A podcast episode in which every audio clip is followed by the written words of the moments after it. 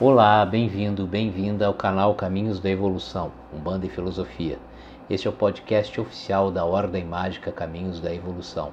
Eu me chamo André Costa, sou médium, escritor, sacerdote de Umbanda, filósofo, aconselhador filosófico e mago dirigente da Ordem Mágica Caminhos da Evolução.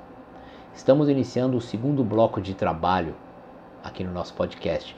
No primeiro, nós lemos 12 textos de nossa autoria, publicados nos nossos livros, em blogs e no site oficial da Ordem Mágica Caminhos da Evolução. Nesse segundo bloco, intitulado Reflexões Umbandistas, teremos quinzenalmente uma sequência de oito pequenos programas em que falaremos acerca de Deus, dos mistérios divinos, dos sete sentidos da vida que se apresentam na nossa religião como as sete linhas de Umbanda e dos orixás que pontificam essas linhas, esses sentidos. Né? É, as sete linhas, os sete sentidos são o sentido ou linha da fé, o sentido ou linha do amor, o sentido ou linha do conhecimento, o sentido ou linha da justiça divina, o sentido ou linha da lei maior, o sentido ou linha da evolução e o sentido ou linha da geração.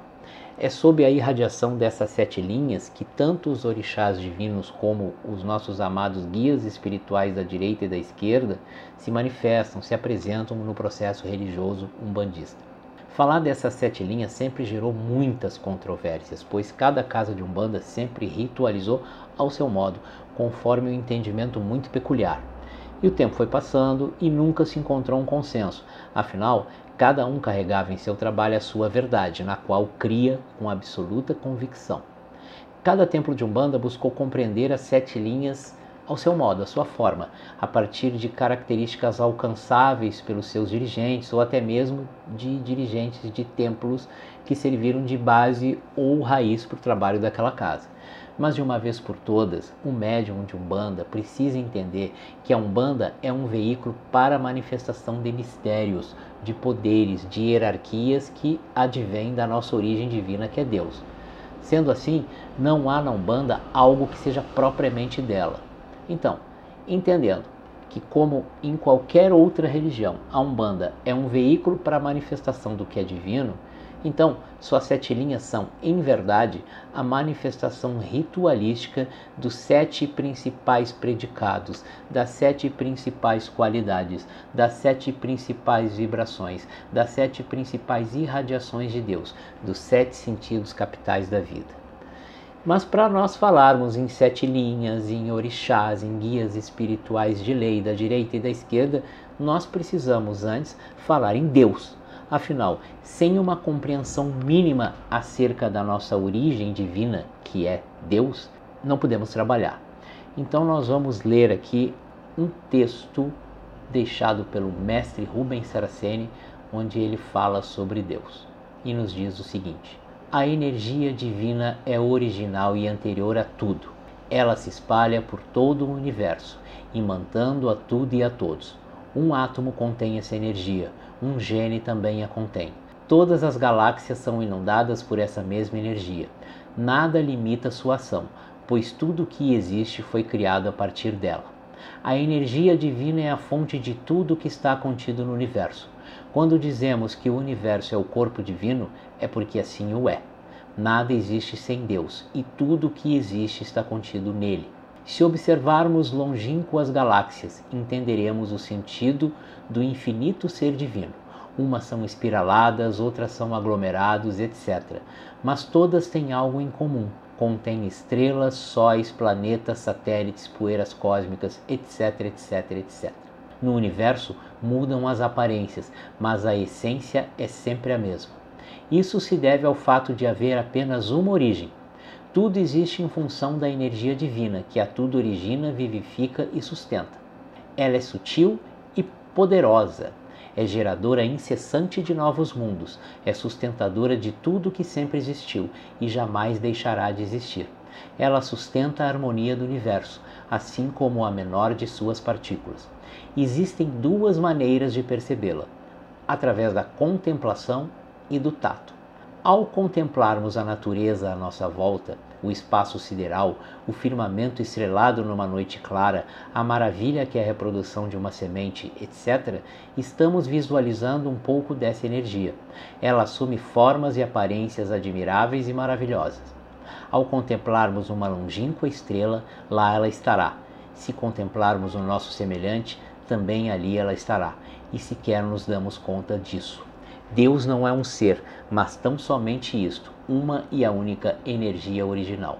Energia não tem forma, portanto, Deus não pode ser modelado numa imagem. Mesmo o tão decantado fogo divino não é Deus, pois, se o fogo existe, algo anterior a ele deve tê-lo gerado, e isso é energia divina. Nada é original, além de Deus, a energia ancestral que a tudo gerou.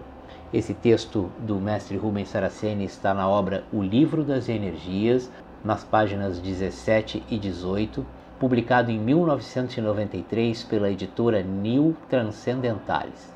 É isso, essa energia original que nós chamamos de Deus, bem descrita aqui pelo autor, é ela que irradia suas sete vibrações originais, que de tão finas se assemelham a linhas. São as sete radiações de Deus, os sete sentidos da vida, as sete linhas da nossa Umbanda. Como eu citei anteriormente, né? Nós temos nessas sete linhas a fé, de essência cristalina, o amor, de essência mineral, o conhecimento, de essência vegetal, a justiça, de essência ígnea, a lei, de essência eólica, do ar, a evolução, de essência telúrica e a geração de essência aquática. A partir dessas linhas vão se formando hierarquias divinas. E essas hierarquias que se apresentam para nós no ritual de Umbanda elas estão sustentando o tempo inteiro a manifestação de orixás e guias espirituais. Mas é a partir também dessas hierarquias que nós podemos entender a associação de elementos, de animais e até mesmo de nós, os seres humanos, a partir de uma ancestralidade divina, pois todos nós, na nossa origem em Deus, fomos imantados numa dessas, no início, no princípio de uma dessas hierarquias, de uma dessas matrizes geradoras. E aí isso nos faz falar em mistérios. Nós ouvimos tanto, principalmente na teologia deixada pelo mestre Rubens Saraceni, falando em mistérios, mistério A, mistério B, mistério C, mistério Orixá, mistério de Pai Oxalá, mistério Preto Velho. O que são mistérios? Bom, Deus é o maior de todos os mistérios da criação e a partir desse mistério original, que é Deus, passando pelas suas divindades, que são os mentais divinos manifestadores das suas qualidades, da fé, do amor, do conhecimento, da justiça, da lei, da evolução e da geração, um desdobramento infinito de mistérios passa a se realizar, sustentando, guardando, equilibrando e dando continuidade à criação.